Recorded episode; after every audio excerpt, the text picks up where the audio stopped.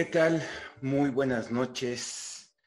Buenas noches a Laurelena, a Agustín, a Irene, a Mario, a Silvia, a José Rafael, a Gladys, a todas y todos los que nos acompañan esta noche. Bienvenidos a esta emisión de IntelliJuris.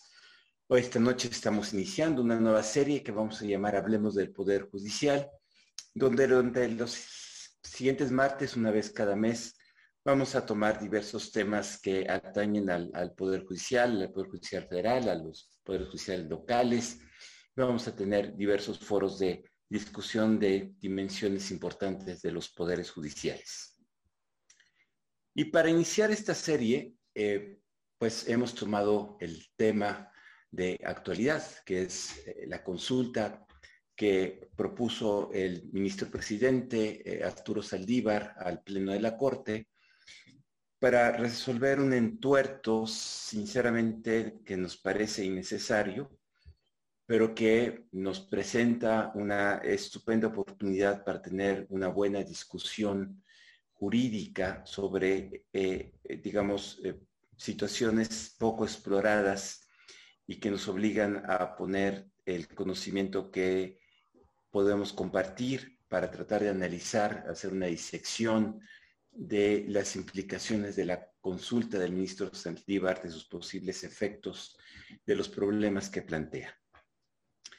Para esto eh, tenemos dos panelistas, eh, el profesor José Roldán, ya lo conocen ustedes, experto en derecho administrativo, pero además sobre todo un fino jurista que sabe ver eh, detalles y ángulos que no todo el mundo alcanza a ver y siempre nos revela, eh, digamos, digamos, perspectivas que nos hacen siempre pensar.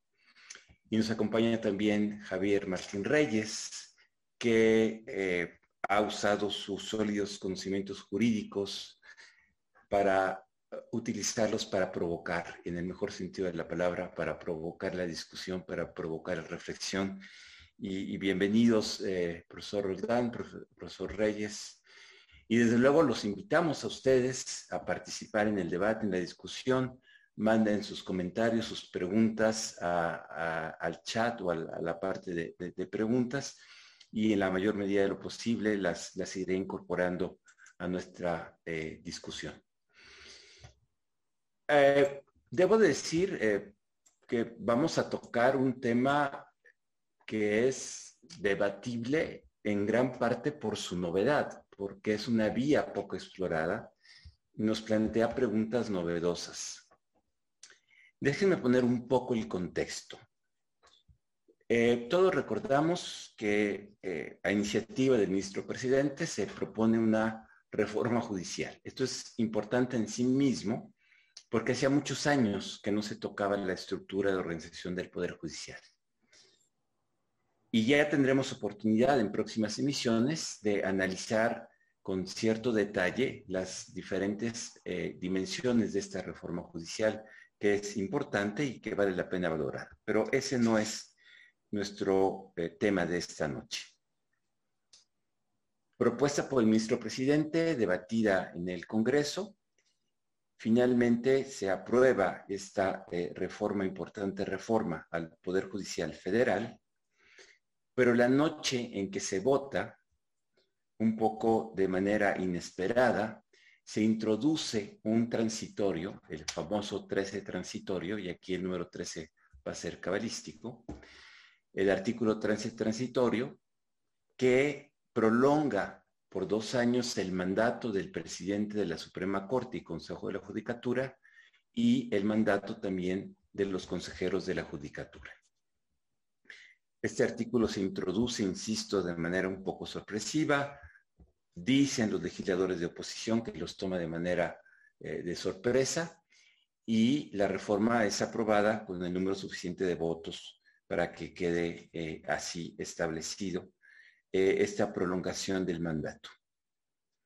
Inmediatamente viene un huracán de reacciones, y cuando digo huracán no lo digo figurativamente, realmente hay un movimiento de sobre todo eh, los eh, juristas, los abogados, pero también de politólogos, de opinadores, que encuentran que esta reforma eh, sería antinómica con la Constitución, al menos en dos sentidos. En primer lugar, en la prolongación del mandato y en segundo lugar, porque implica una intervención indebida del Poder Legislativo en asuntos que son de competencia exclusiva del Poder Judicial.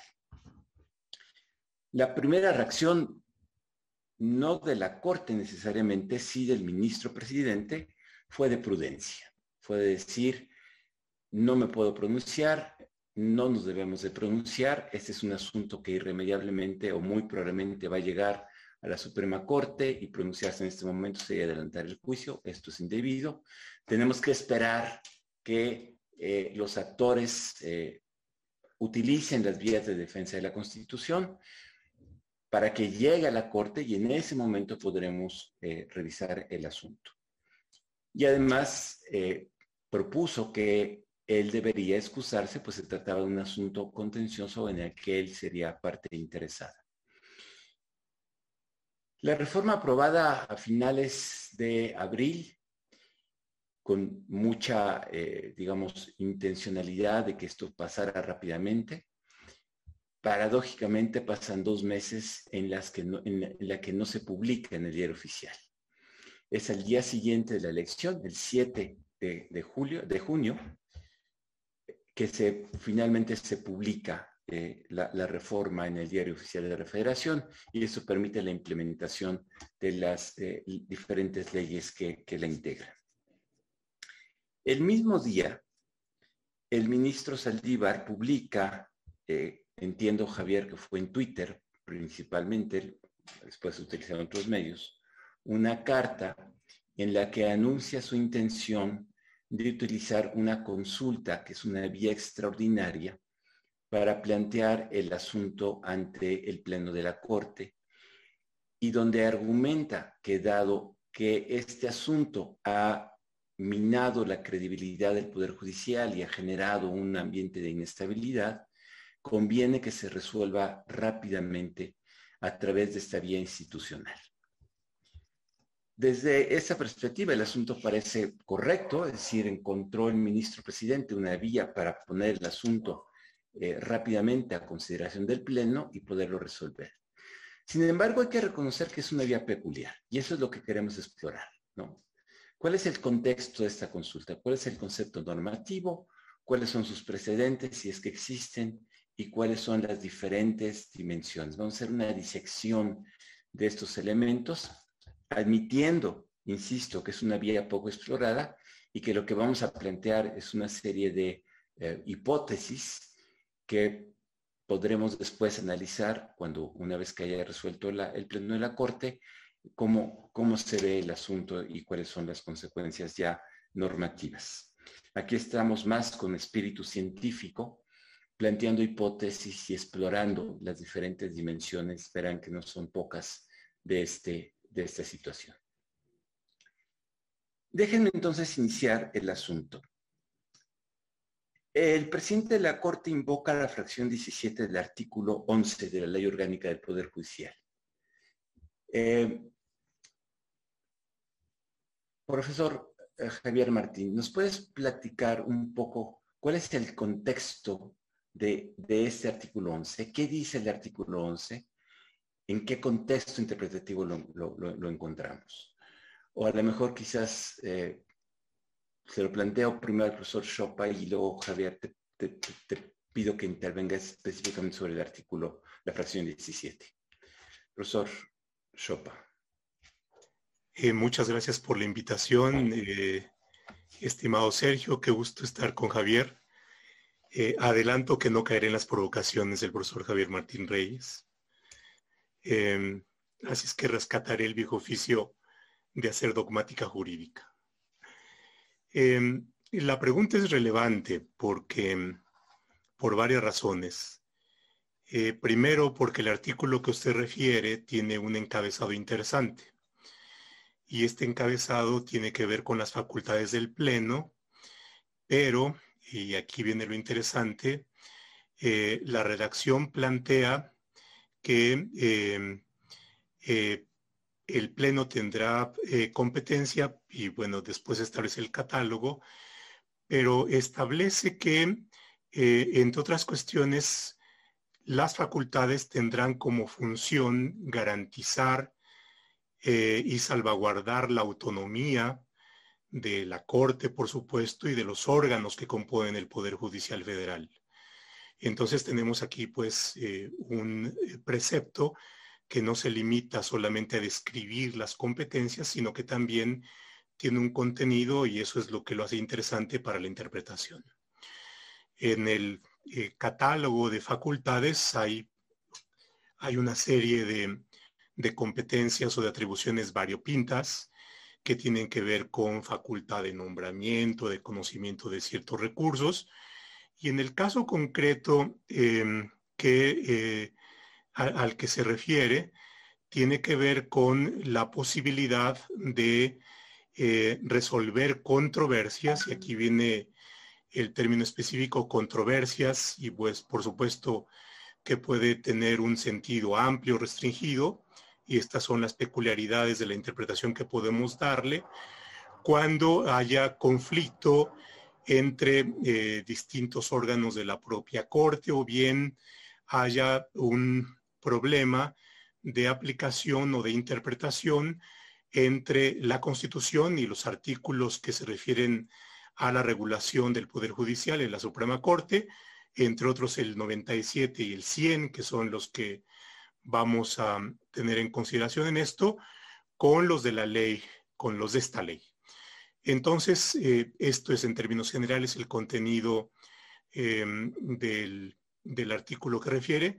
Y a partir de ahí, con esto me quedo, viene una segunda tarea que es a la que creo que nos em, abocaremos en esta sesión, que es cómo planteamos pues el problema jurídico y por tanto cuáles son los ámbitos de competencia de la Corte, cuál sería el contenido de esta vía, que es una vía peculiar, y por supuesto los posibles efectos o consecuencias, sea para la competencia que tiene la Corte para interpretar si, y en su caso determinar si hay una cuestión de inconstitucionalidad y eh, si eh, el resultado puede ser una invalidez de la norma que va a ponerse en juego o bien una inaplicación y bueno, en su caso, eh, qué votación se requeriría. Y con esto concluiría esta primera respuesta a su pregunta.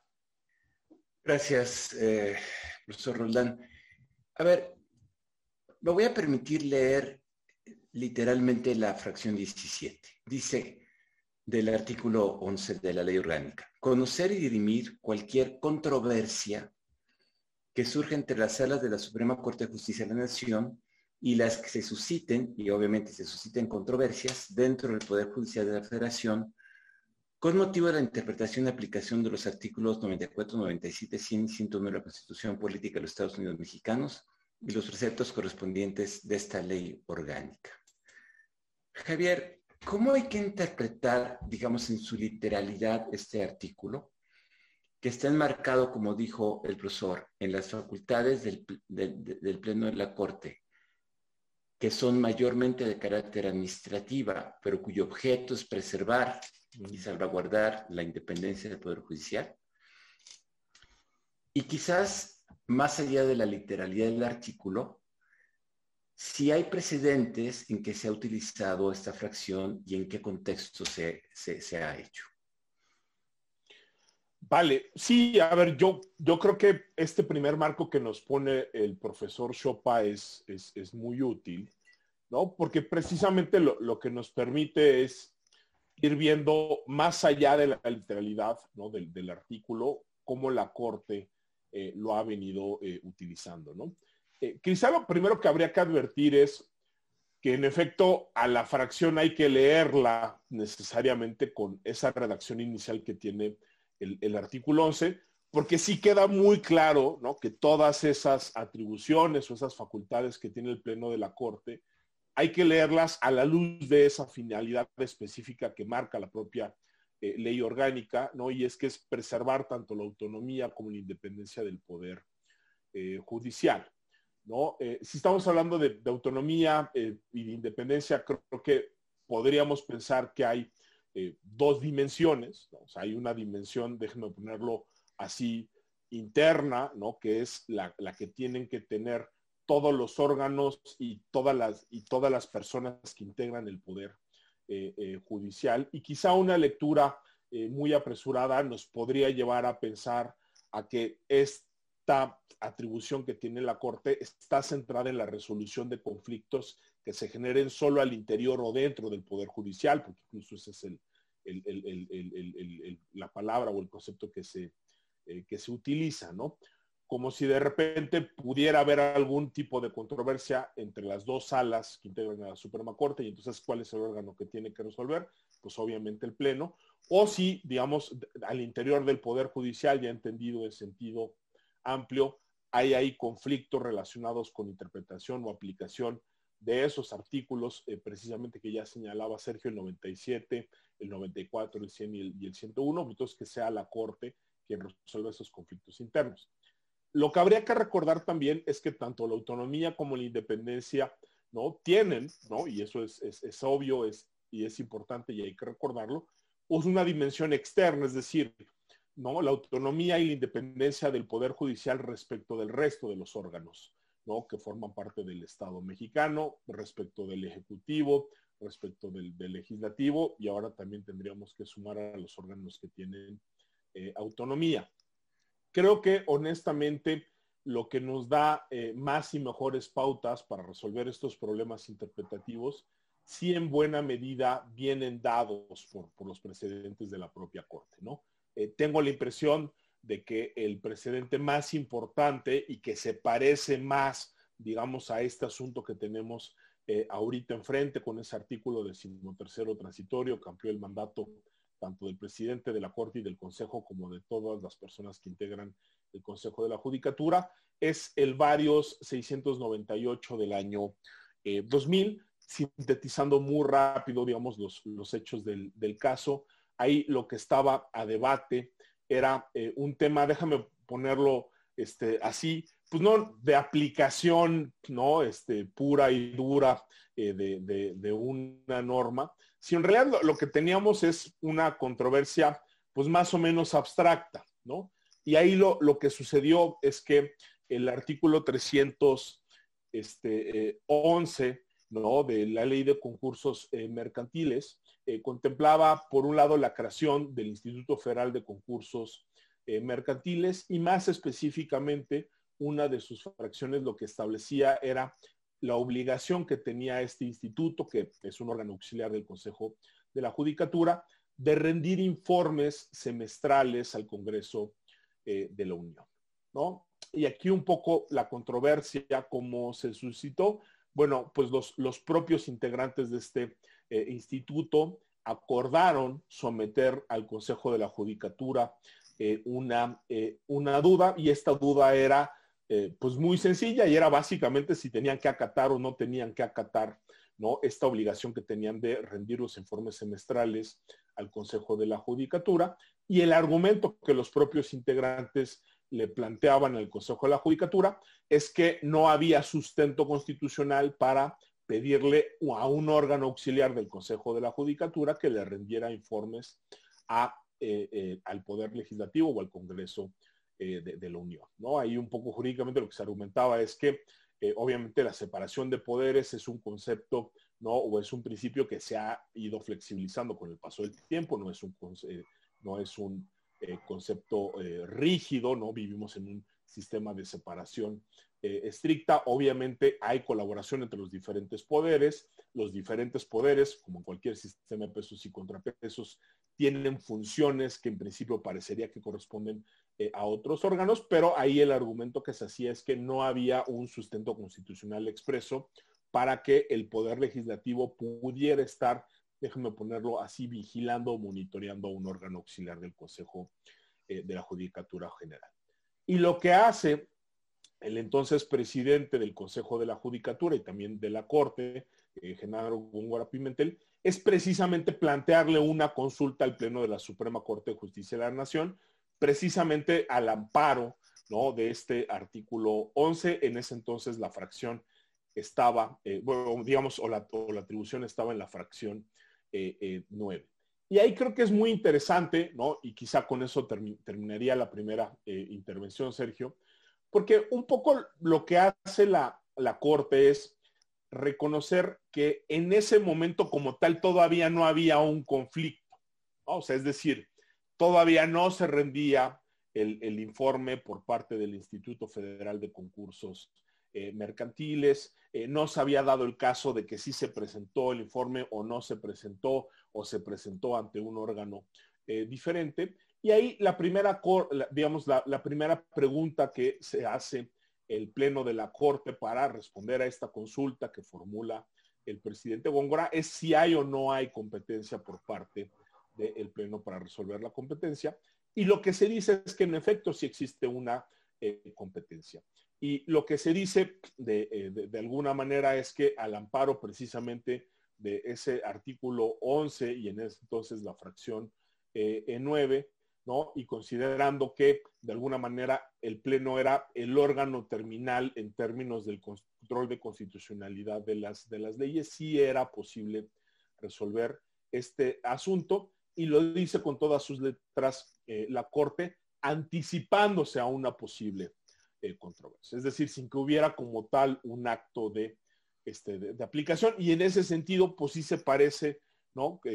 creo más yo eh, algo o un tipo de control o de interpretación mucho más en, abstracto, aunque ciertamente había una petición ahí del propio instituto. Y para no hacer el cuento muy largo, lo que termina resolviendo eh, la Corte es que hay que hacer una interpretación conforme de este artículo 311 y aunque la literalidad de ese artículo nos llevaría a concluir, como no podría ser de otra manera, que en efecto había una obligación de rendir este informe ante el Congreso de la Unión, ¿no? Para poder, ¿no? Eh, cumplir con el principio de separación de poderes, bueno, pues esta fracción y este artículo había que interpretarlo en el sentido de que el informe no se iba a rendir ante el Congreso de la Unión, sino que se tenía que rendir ante los plenos tanto de la Corte como de la Suprema Corte de Justicia de la Nación, que este informe se haría público y que en su caso se le podía remitir una copia al Congreso de la, Unión. Entonces, aunque es, déjame ponerlo así, un asunto, eh, digamos, eh, mucho menor, digamos, o, con, o con consecuencias eh, mucho más limitadas que lo que hoy estamos discutiendo, que es nada más y menos que la ampliación del mandato del presidente de la Corte y de todos los integrantes del Consejo de la Judicatura Federal, pues sí podemos ver, ¿no? Que más allá de la literalidad de lo que encontramos todavía en el artículo 11 de la ley eh, orgánica, la Corte sí lo ha utilizado para analizar la posible, la inconstitucionalidad eh, de normas generales que puedan afectar la independencia y la autonomía. Segundo, que por lo menos en este precedente eh, no estamos frente a una controversia, déjenme ponerlo así, real y actual, sino que estamos frente a una controversia eh, futura, ¿no? que creo que también ahí había algunos puntos este, eh, similares. Y la otra, que también creo que es una pista importante para ir pensando las posibilidades que, interpretativas que va a tener la Corte. Aquí, en este precedente, no vimos ni una declaratoria general eh, de inconstitucionalidad con la correspondiente invalidez ahí de la disposición. Tampoco vimos como tal eh, una inaplicación. Se ha discutido creo que mucho en el, en el foro si hablar de una controversia de inaplicación, ¿no? Este, podría ser la, solución técnica que le daría la, la, Corte en términos de los, de los efectos de la resolución, sino lo que terminamos viendo pues fue una interpretación, eh, pues le llamaríamos conforme, aunque bastante estirada, pues porque la literalidad de nueva cuenta de la fracción relevante del 311 pues era muy clara en el sentido de que la, pues, el informe se rendía ante el Congreso de la Unión y en ninguna parte había, déjenme ponerlo así, evidencia textual para pensar que se podía presentar ante un órgano diverso. Eh, creo que no es casualidad que este es el asunto que del, que más ha estado hablando Sergio, porque sí, digamos, obviamente guardando las proporciones y las evidentes eh, diferencias, creo que es el precedente que más eh, se acerca a lo que hoy tenemos en el, en el Pleno.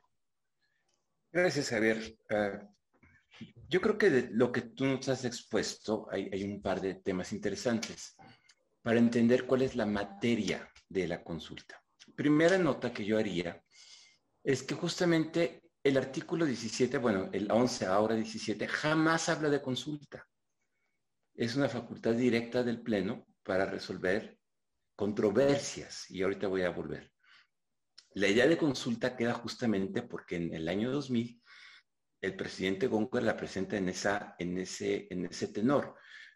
Pero ojo, y aquí voy a poner la primera nota de pie, el, artículo, la fracción 17 no habla de consulta, habla de una facultad directa del Pleno de resolver controversias.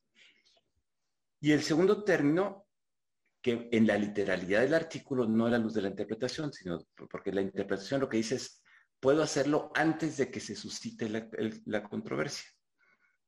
Como, como en aquella época, hoy todavía no hay una controversia planteada entre órganos del Poder Judicial, hay un debate más amplio. Profesor Roldán, y, y aquí voy a pedirles un ejercicio complicado para ir pasando, para ver la materia, el procedimiento, los efectos. Yo sé que todo está relacionado, pero a ver si podemos ir haciendo esta disección. ¿Cómo plantearías tú cuál es la materia del asunto? No lo puedo llamar consulta. Me gusta el método eh, de, ir examinándolo por partes y yo lo plantearía así. A ver, eh, creo que hay dos cuestiones aquí. La primera es cuál es el problema jurídico que a mi juicio tenemos enfrente. La otra cuestión es cuál es el problema jurídico, los problemas jurídicos que dado el texto del oficio, del escrito del ministro Saldívar plantea a sus pares. Em, y para esto yo creo que es importante ver cuál es el contenido normativo de las distintas normas que tenemos y por tanto cómo pudiéramos interpretar esto de que hay una controversia. A ver, yo lo plantearía así. El artículo decimotercero tiene un contenido que consiste en una regla y la regla es quien ocupe el cargo de ministro en este momento tendrá una duración que se prolongará dos años más y en el caso de los consejeros de la judicatura eh, establece eh, una serie de, de extensiones. Estamos frente a una regla. Ahora, esa regla tiene un contenido llamémosle personal, hay una diversidad de sujetos a los cuales se dirige. Uno que tiene que ver con el ministro presidente y con los consejeros, ahí habría un ámbito personal de validez que afecta las condiciones de ejercicio del cargo.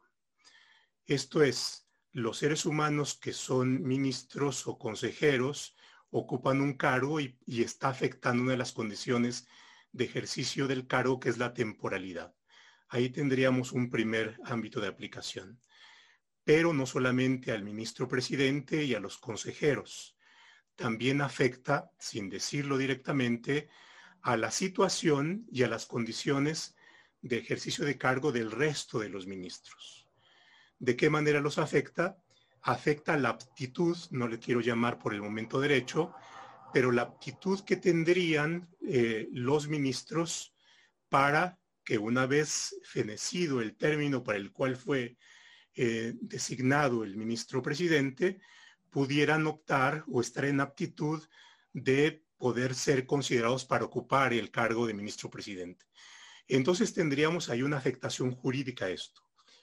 Ahora, también hay una afectación, y podríamos llamarle que es un ámbito personal, también entendido aquí como el sujeto al que se dirige, al órgano. Esto es a la Suprema Corte de Justicia o al Consejo de la Judicatura, dado que afecta las condiciones de integración y afecta las condiciones de funcionamiento. Entonces tendríamos una afectación orgánica. Y ahí tendríamos este, este tema. Ahora, si no solamente consideramos el decimotercero, sino consideramos el 97 y el 100 que establecen reglas, entonces tendríamos un problema de antinomia. Hay una antinomia, hay una contradicción entre dos reglas. No estamos en presencia de una contradicción o de un posible conflicto de principios, lo cual podría dar un contexto distinto a, las posibilidades de interpretación. Entonces tenemos una, una antinomia. Yo creo que aquí la técnica, al menos como yo la entiendo, de interpretación conforme, no cabe porque, bueno, la interpretación conforme es un mecanismo para evitar una declaración pura y llana de invalidez. Pero sí tenemos aquí un conflicto. Sí, tenemos un conflicto normativo entre la Constitución y la ley orgánica. Y yo diría ahí, por supuesto, no, no se plantea un conflicto a la manera en, como lo podríamos tener en un amparo, en una controversia constitucional, tendríamos un problema de antinomia, de conflictos normativos, y entonces estamos frente a una cuestión abstracta, que yo creo que en ese sentido también se presentó en el caso del, Instituto Este de Concursos Mercantiles. Hay un problema de abstracto. En términos generales, sí hay un conflicto, un conflicto que tiene que ver con o una controversia respecto de un conflicto normativo y, creo que ahí tendríamos algo que jalar. Ahora, por supuesto, eh, tenemos que está eh, la fracción 7 es una especie de eh, receptáculo que por exclusión podría ser un ámbito para resolver estas controversias cuando no tengamos ninguna otra acción presentada. Y ahí es donde tendríamos que ver si, considerando la séptima con el encabezado del 11, eh, tendríamos un posible problema de afectación de, las, de, la, de la independencia eh, judicial que amerita hacer uso de esta vía. Y me parece a mí que sí, es decir, la decisión que tomó el legislativo implica una intervención en la vida interna de los, de los, de los dos órganos superiores del Poder Judicial, la Corte y el Consejo de la Judicatura. ¿Por qué? Porque está cambiando las condiciones eh, que, de acuerdo con la Constitución, corresponden a la vida interna de la Corte eh, o del Consejo de la Judicatura al cambiar las condiciones de temporalidad de los cargos, está llevando a cabo una intervención que, de acuerdo con la Constitución, están previamente determinados y que en todo caso corresponde eh, a los ministros funcionando en pleno designar a quien va a ser el ministro presidente. Y creo que ahí tendríamos pues el problema jurídico. Me quedo ahí porque lo que vendría es cuáles podrían ser los posibles efectos si se trata de una inaplicación o bien de una posible expulsión de la norma si es que se considera inconstitucional. Pero eso es otro punto y, no quiero... Ahorita vamos a ese punto. Antes de entrar a ese punto, me parece que hay que examinar la cuestión del procedimiento.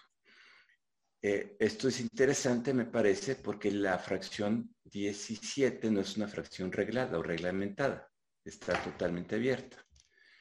Entonces, la pregunta es, ¿cómo se desahoga? ¿Cuál es el procedimiento para atender este tipo de asuntos que entendemos no plantea una controversia entre partes, sino un problema, digamos, de interpretación eh, o de conflicto normativo, como lo, ha puesto el profesor Roldán. Y aquí hay varias, varias preguntas. ¿Cuál es la vía? ¿No? ¿Cómo se procesa? Debe haber, no debe haber una ponencia. La vía de varios es suficiente. Pero luego hay problemas más interesantes. ¿Cuáles son los tiempos de resolución? Y, lo voy a poner, porque hay un, hay un orden, eh, digamos, que es facultad del presidente en términos de ir exponiendo los asuntos, pero tenemos un largo rezago que tiene la Corte en acciones, controversias y otros temas muy relevantes. Pregunta, y, no es con ánimo de provocar, sino simplemente de preguntar, ¿se vale que cuando llegue esto nos brinquemos todos los tiempos procesales y lo pongamos de inmediato en, digamos, en prelación a otros asuntos? Y todavía hay otras cuestiones. Es un asunto de que desde el punto de vista de procedimientos se tiene que resolver en sesión abierta, en sesión cerrada. Javier, ¿Qué nos dicen los precedentes y qué podría esto añadir a esta cuestión? Ya, por a ver, yo, a ver, aprovecharía como para sumarme un poco al, comentario que le decías eh, al, al profe Roldán. Eh, es cierto, ¿no? Que, como tal el artículo, o sea, vaya, ni el artículo 11, ni, la fracción 17, eh, ni antes la fracción 9 hablan como tal de, la consulta, ¿no? Creo que empezamos a utilizar el, término en buena medida, bueno, por ese comunicado, ¿no? Que saca el, presidente Saldívar. Eh, y ciertamente creo que ha sido un poco la práctica, ¿no? Como en ese primer asunto varios es el presidente el que consulta, ¿no? Al propio pleno sobre si se puede, ¿no? Este, de nueva cuenta, analizar el, caso, si la Corte es competente y en su caso si es, es, procedente, creo que se ha vuelto un poco la práctica, ¿no? Eh, ahora, yo me quedaría precisamente con eso, la, atribución como tal es del Pleno. Entonces, creo que no solo el presidente de la Corte o del Consejo podría plantear este tipo eh, de consultas, creo que ahí también está abierta la posibilidad a que sean otros integrantes del Pleno quienes planteen este tipo de, consultas para que ahí sí sea la, totalidad del Pleno como órgano el que se termine pronunciando sobre este tipo de controversias a las que se refiere el artículo 11, eh, ¿no? Eh, esto, pues bueno, fue un poco lo que pasó. El presidente de la, de la Corte planteó la consulta, se turnó a un ministro precisamente para que analizara el planteamiento del presidente de, la Corte. no, lo resisto nada más. Fíjense el desplazamiento del lenguaje. El presidente planteó la consulta cuando técnicamente lo que está debería estar presentando es una controversia o una posible controversia, en, otra vez en la literalidad. Lo anoto nada más, porque me parece que el uso de consulta nos está jalando, claro. Jalando y, lo tenemos que eh, transparentar, digamos, en términos del alcance del... Y, claro, y, ahí yo también, pues me, me, sumo a lo que dice el, el profe Roldán a ver, el propio 11 no nos resuelve qué vamos a entender, ¿no? Por, este, por, por, este, por controversia, ¿no? Eh, quizá una manera de leerlo es entender que cualquier conflicto eh, normativo, en este caso ya lo decía bien el profe, estamos frente a una antinomia, no estamos frente a una colisión entre, principios, lo podríamos meter dentro de esta categoría eh, muy amplio de, de controversias y entonces pues de nueva cuenta, no, quizá eso es lo que tendría que resolver el, Pleno. Es curioso, nada más por lo, apunto, sin afán de, provocar eh, ni, mucho menos, que lo que plantea el presidente de la Corte son diversas eh, preguntas y no hace un posicionamiento, déjame ponerlo así, fuerte y claro sobre una inconstitucionalidad que es abierta y es eh, manifiesta, ¿no? Digamos, cualquier persona, cualquier alumno de primer año de la licenciatura en Derecho, cualquier abogada o cualquier abogada, ¿no? Que lea el texto expreso del 97 y del 100 y lo contraste con el decimotercero, sabe claramente que ahí hay una incompatibilidad, ¿no? Porque mientras en una parte se dice cada cuatro años se elegirá al presidente de la República, tenemos una disposición secundaria que dice que en un caso particular esto va a suceder no cada cuatro, sino en un periodo de seis. Y luego tenemos eh, otra norma que nos dice que el mandato de los consejeros dura cinco años y tenemos una norma eh, secundaria que nos está diciendo que en algunos casos va a durar este, eh, siete, ¿no?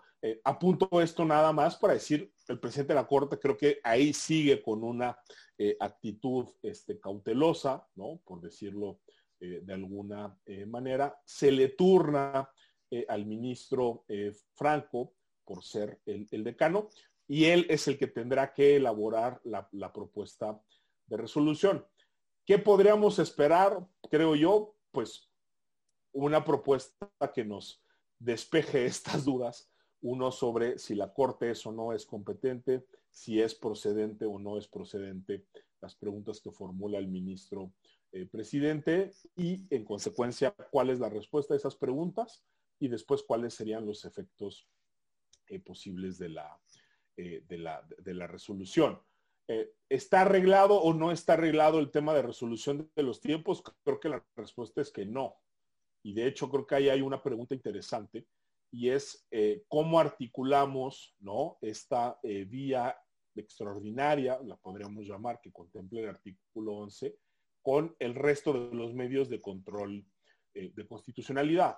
creo que aquí, y hay que decirlo con todas sus letras, eh, la vía más idónea, más adecuada, que sí está perfectamente arreglada eh, para poder expulsar del ordenamiento cualquier norma que sea incompatible con la Constitución, son las acciones de inconstitucionalidad. ¿no? Y ahí sí sabemos que la ley reglamentaria, ¿no? De las eh, este, fracciones 1 y, 2, ¿no? Del artículo 105, sí marcan tiempos muy específicos que no siempre se respetan, eso también hay que decirlo y está medido.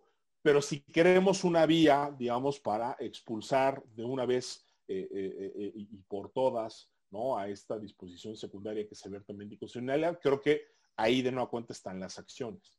¿Se podría resolver antes? Pues creo que sí, pero ahí, déjenme ponerlo así, las, las prisas que ha mostrado el presidente de la Corte en sus comunicados, creo que no necesariamente tienen que ser los tiempos que tenga en su caso el ponente o incluso el pleno, ¿no? Y ahí yo, y con eso termino, creo que hay dos grandes interrogantes. Es decir, para que se resuelva este asunto, primero necesitamos un proyecto por parte del ministro eh, ponente, que en este caso es, es Franco. Necesitamos además que ese proyecto se enliste y ahí sabemos que el presidente de la Corte no es quien tiene la facultad y la intervención de ir llevando, obviamente, todo eh, el tema de la lista de los asuntos que discute el Pleno.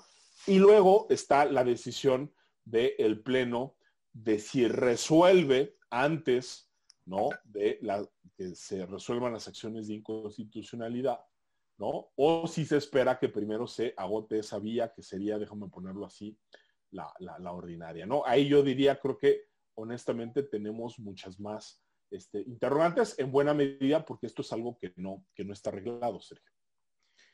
Ahora, eh, adelante, profe. Sí, no, que, que regreso a mi punto, es decir, en, buena medida la respuesta a las preguntas que hemos estado formulando dependen de cómo se plantea el problema jurídico. Eh, porque dependiendo de eso, entonces derivaría una serie de consecuencias como son las que plantea el profe Martín Reyes.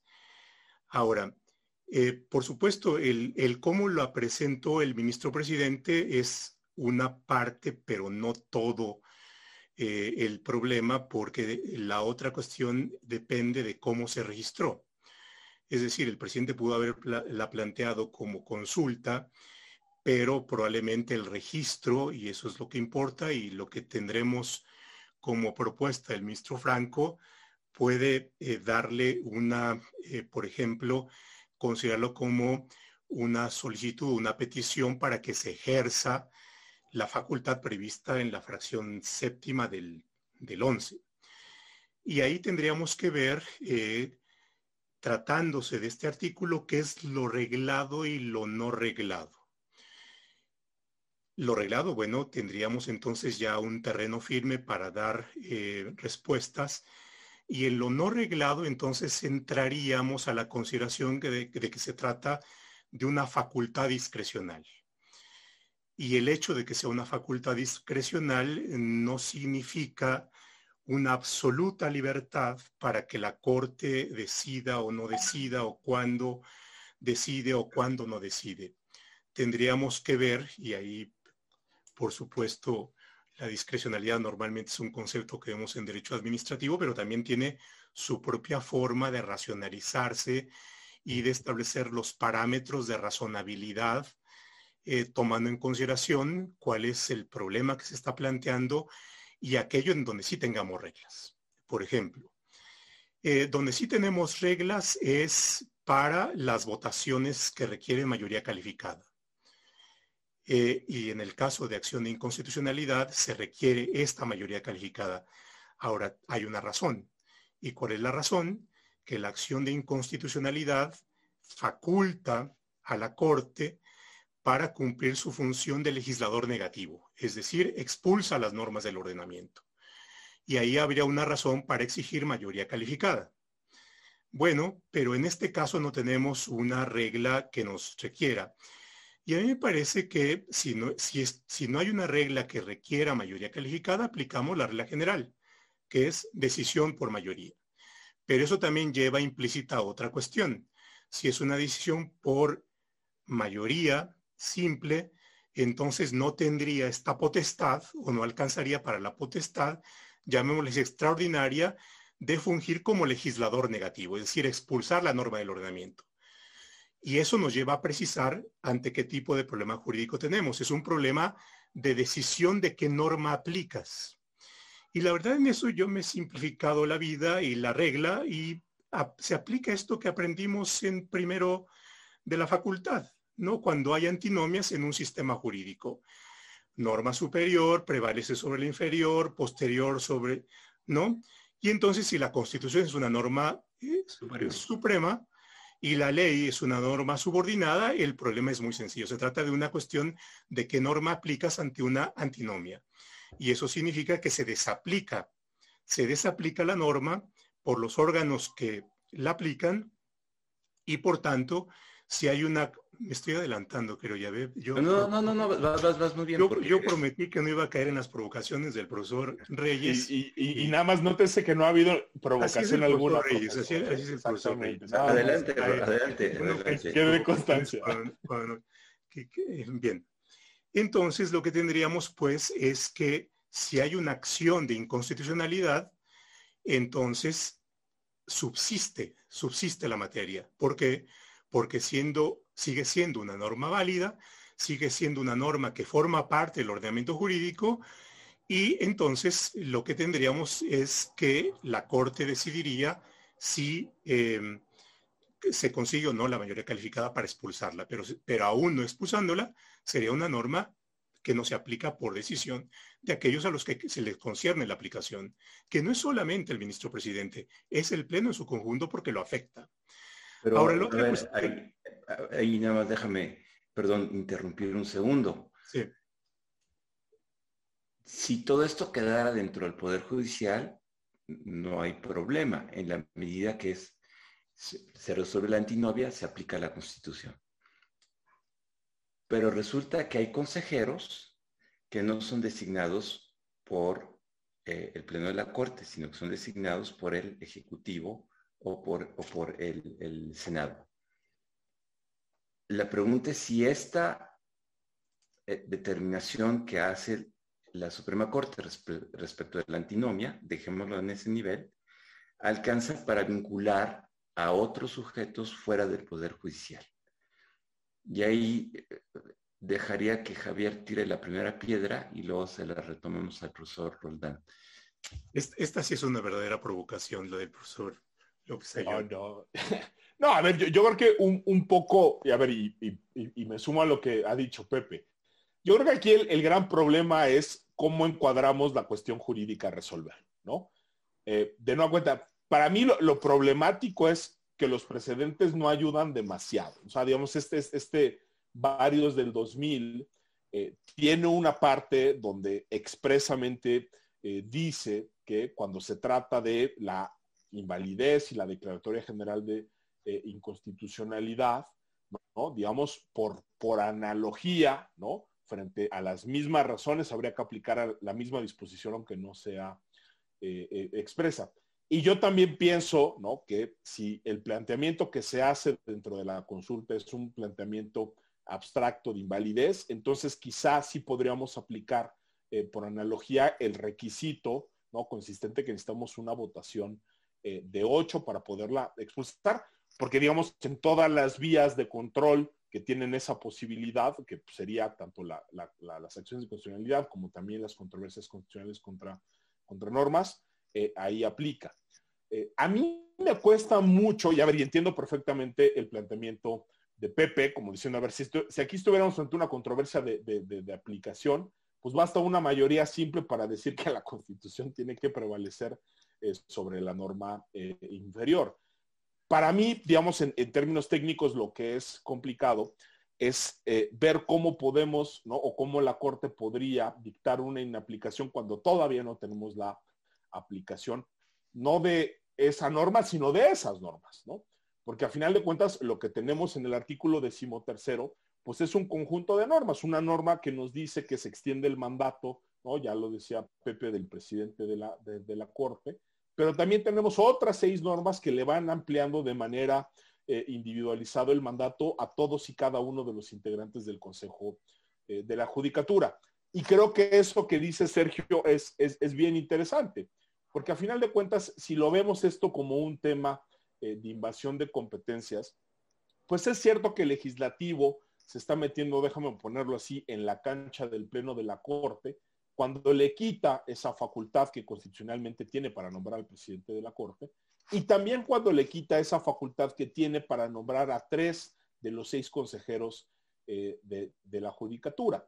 Pero también habría otra invasión, digamos, ya no a la competencia que tiene el Pleno de la Corte, sino a la que tiene tanto el Senado de la República como el presidente de, la República en dos nombramientos en un caso y en otro nombramiento en, otro, ¿no? Eh, ahí creo que si lo vemos desde el ente, no tanto de la invasión de las competencias, sino principalmente de eh, la independencia judicial, ¿no? Y entendemos, como ha entendido la Corte Interamericana, que uno de los principios básicos, ¿no? o de los elementos que forman parte, ¿no? De ese eh, derecho y de ese principio es precisamente, ¿no? Contar con periodos fijos, entonces ahí sí podríamos entrarle como, como por ahí. Ahora, yo lo que diría es, en sentido estricto, ahorita todavía no hay una aplicación de esas, de esas normas. ¿Cuándo se daría una posible aplicación de, esas, de esas normas? Cuando llegue el momento en que la Corte tenga que nombrar a, su presidente, cuando la Corte tenga que nombrar a los, a los consejeros o cuando el Senado o el Ejecutivo tengan que, que, nombrar. Por eso diría, en sentido estricto, ¿no? si, si pensamos ¿no? que esto es eh, un eh, medio de control eh, concreto de constitucionalidad donde tenemos un, de una controversia actual y real, ¿no? Y que en consecuencia en este tipo de, de, controversias, como podría ser en las otras vías de control concreto, podemos declarar la inaplicación una vez que ya se aplicó. Yo diría, ahí como está planteada la cosa, la, la veo un poco difícil, salvo que la Corte diga algo así, como que hay una aplicación inminente de esas eh, disposiciones secundarias y un poco, como dice el presidente, el presidente, perdón, adelantándonos a las controversias, hacemos el análisis de la, eh, de, la, de, la, regularidad, ¿no? Pero sería hacer este argumento de que la aplicación es inminente, que se procede a hacer el, el análisis y después que llegado el momento, entonces ni el Pleno de la Corte, ni el Senado, ni el presidente de la República pueden aplicar esas normas por ser contrarias eh, a, la, Constitución.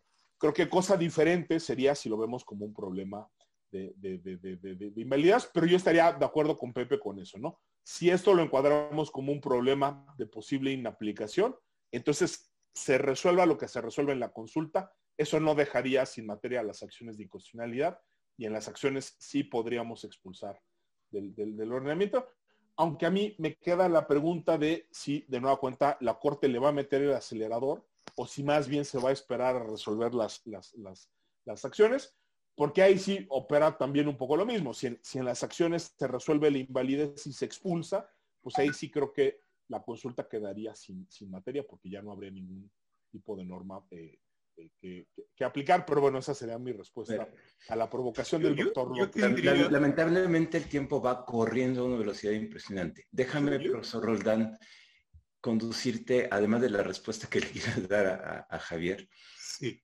a, justo, ¿cómo se va a articular esto con la presentación de acciones y además con un hecho que acaba de suceder y muchos de nuestros eh, personas que nos acompañan me lo han hecho notar, hace unos minutos la jueza séptimo de distrito en materia administrativa de la Ciudad de México admitió una demanda de amparo contra el 13 transitorio. La audiencia constitucional está fijada para el 4 de agosto. Hay muchos que nos están acompañando, muchos amigas y amigos que nos dicen, ¿y ahora qué? Ya, ¿no? Eh, Profesor Roland, se la dejo. no, no, eh, bien interesante. Habrá que ver y, ver la resolución y, demás y cuál fue el argumento. Pero está muy interesante. Ahora, eh, yo haría, tendría una lectura un poco diferente del profe Javier en el siguiente sentido. El conflicto ya está, el conflicto jurídico lo tenemos. Es decir, en la medida en que han entrado en vigor las reformas a la ley orgánica del transitorio, lo que tenemos es ya un, conflicto normativo en tanto que es derecho válido y vigente. Ahora, eh, no tenemos, por supuesto, la, el momento en el cual se tenga que desencadenar el proceso de nuevos consejeros o el fenecimiento del término de los cuatro años. Pero, y habría que ver ahí, por supuesto, la temporalidad, eh, dependiendo de cuándo se dé, se requiere un proceso previo que tendrían que llevar a cabo eh, quienes tengan la competencia de designar a los consejeros y que requiere un tiempo previo y esa preparación también requiere condiciones de certeza y de seguridad jurídica para ver qué es lo que van a hacer. Yo creo que eso es uno de los elementos que acota discrecionalidad, así como en el electoral que tiene que resolver cuándo tiene que resolver para que no se lleven a cabo otros procesos, entonces la Corte yo creo que tiene que tomar en consideración esas cuestiones. Ahora, en cuanto a la obligación, me parece que es un caso de desaplicación de norma lo que activa, eh, derivado de una competencia legal, es decir, de una norma emitida por el Poder Legislativo que vincula al Poder Legislativo y la decisión que llegara a tomar la Corte también vincula al Poder Legislativo en aquello que, le concierna o al, o al Ejecutivo para eh, participar en los procesos de designación. Entonces, me parece que ese es uno de los, sería uno de los efectos que se derivarían de, este, de esto que se ha activado con la consulta o en el ejercicio de la facultad eh, derivada de la fracción séptima. ¿Y, cómo ves las acciones? Digo, queda claro que la vía procede. Yo, creo que la materia subsiste, subsiste, en la medida en que seguiría existiendo una norma válida eh, y que lo que restaría en la acción, dependiendo de si consiguen o no mayorías eh, calificadas en, la Corte, la posibilidad de expulsar o de mantener en el ordenamiento jurídico la norma. Eh, la norma. y por eso es, es, interesante, va a ser muy interesante ver los argumentos del amparo. Sí, por supuesto, claro, habría que ver. Muy bien. Eh, hay un tema complicado que ha surgido y es si hay o debe excusarse el ministro presidente. Eh, su primera posición fue que sí debía excusarse, pero está pensando en términos de acciones. Ahora está pensando en términos de esta eh, vía extraordinaria y ha sostenido que no tiene por qué excusarse. ¿Qué, piensan, eh, profesor Roldán? Hasta donde recuerdo, la ley orgánica establece las, el Poder Judicial establece las causas de excusa. Y tiene una fracción última que es bien interesante que dice cualquier otra que sea análoga a las anteriores. Eso nos lleva a un tema de, de si hay una causa análoga. Me parece que sí hay una causa análoga sin que haya una controversia en donde haya partes. ¿Por qué? Eh, los ministros, incluyendo al presidente, desempeñan un cargo que está sujeto a un conjunto de deberes. Eh, el 100, no, el 97 establece que los ministros deberán tomar protesta de guardar y garantizar eh, a la Constitución y las leyes que de. Por supuesto, en esto la Constitución lleva mano. ¿Y qué significa esto? Que hay un compromiso de observar en el interés constitucional. Em, las causas de excusa tienen que ver, entre otras cuestiones, con el posible conflicto de intereses. Ahora, los intereses no son, no son solamente aquellos que pueden establecerse entre las partes que están en una controversia. Hay un interés general, hay un interés en el respeto a la Constitución y los ministros le deben lealtad a la Constitución.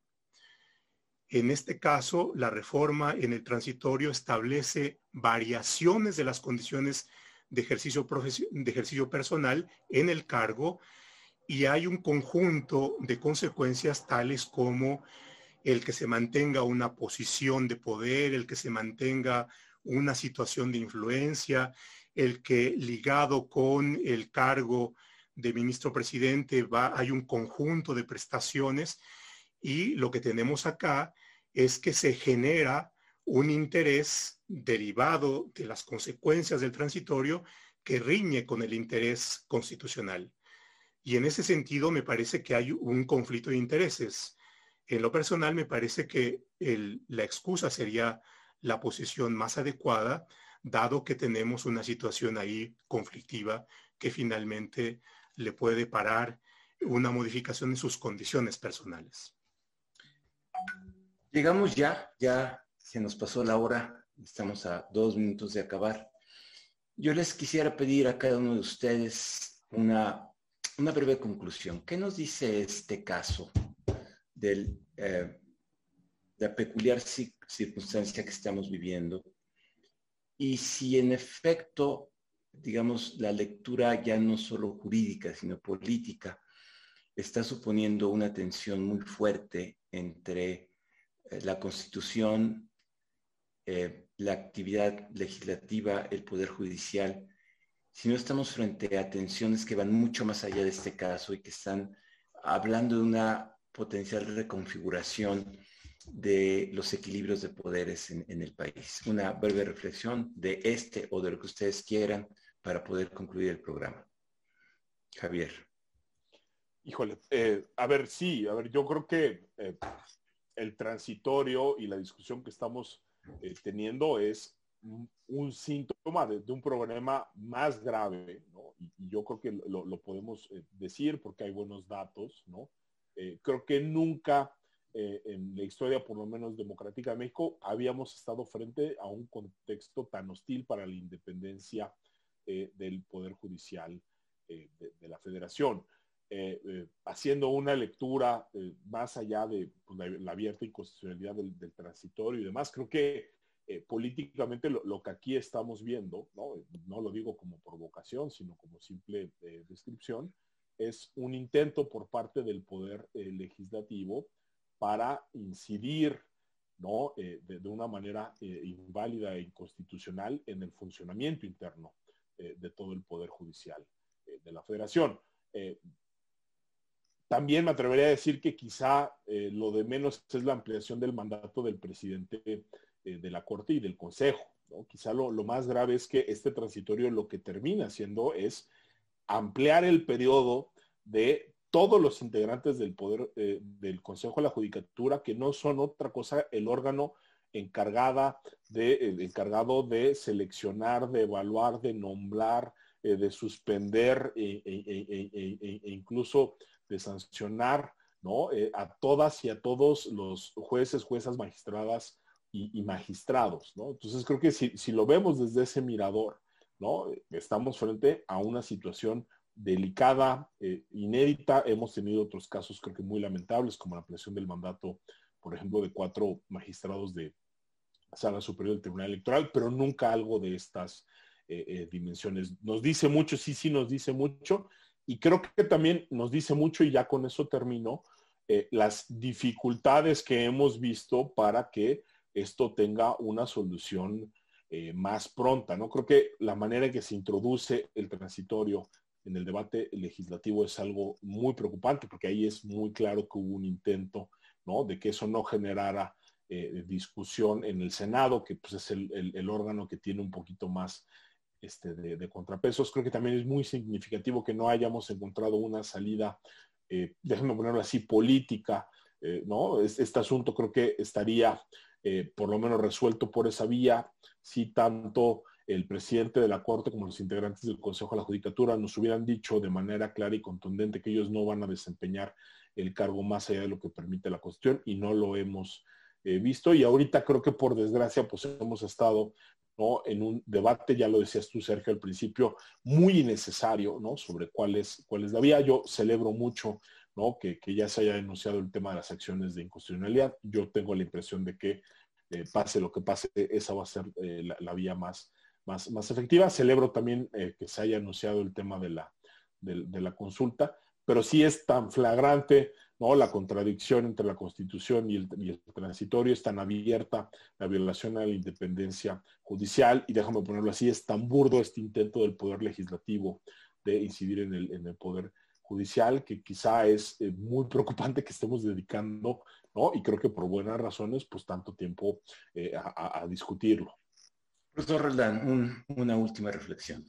creo que tenemos un problema delicado y me parece que tiene que ver con, con una cuestión de concepciones o de visiones sobre el Estado eh, y, es uno de los problemas de pensar que las decisiones del Estado dependen más de las personas que de las instituciones. Cuando se piensa esto, entonces se lleva a personificar eh, o a recalar en un individuo temas que conciernen a un órgano como es, como lo sería la Corte, y eso lleva a una visión más de patrimonialización del poder, eh, y, creo que ese es el gran problema que, plantea este, este transitorio. Sería deseable que, eh, que la Corte enfrentar este caso con, pues por supuesto, con altura de miras. Sería deseable, por supuesto, que haya transparencia, que haya una discusión abierta. Tenemos por ahí en la propia ley orgánica que en los casos del 11, que es un dato que es relevante, eh, se discutirán en sesiones privadas y esto por supuesto no contribuye mucho en el clima que estamos eh, viviendo a, incrementar y a legitimar la confianza que se le puede, que se le puede tomar a esta discusión. Pero bueno, pues eso es lo que dice la norma y bueno, veremos y ojalá pues eh, en el futuro tengamos buenas cuentas. Muchas gracias, muchas gracias sobre todo a todas y todos quienes nos acompañaron esta noche, nos han hecho muy buenas preguntas. El asunto, como ven, da para un debate largo. Quedémonos con esta reflexión final que nos han hecho Javier y el profesor Roldán. Muchas gracias a todos por su compañía y los invitamos a que dentro de cuatro martes sigamos hablando del Poder Judicial. Muchas gracias, buenas noches a todos.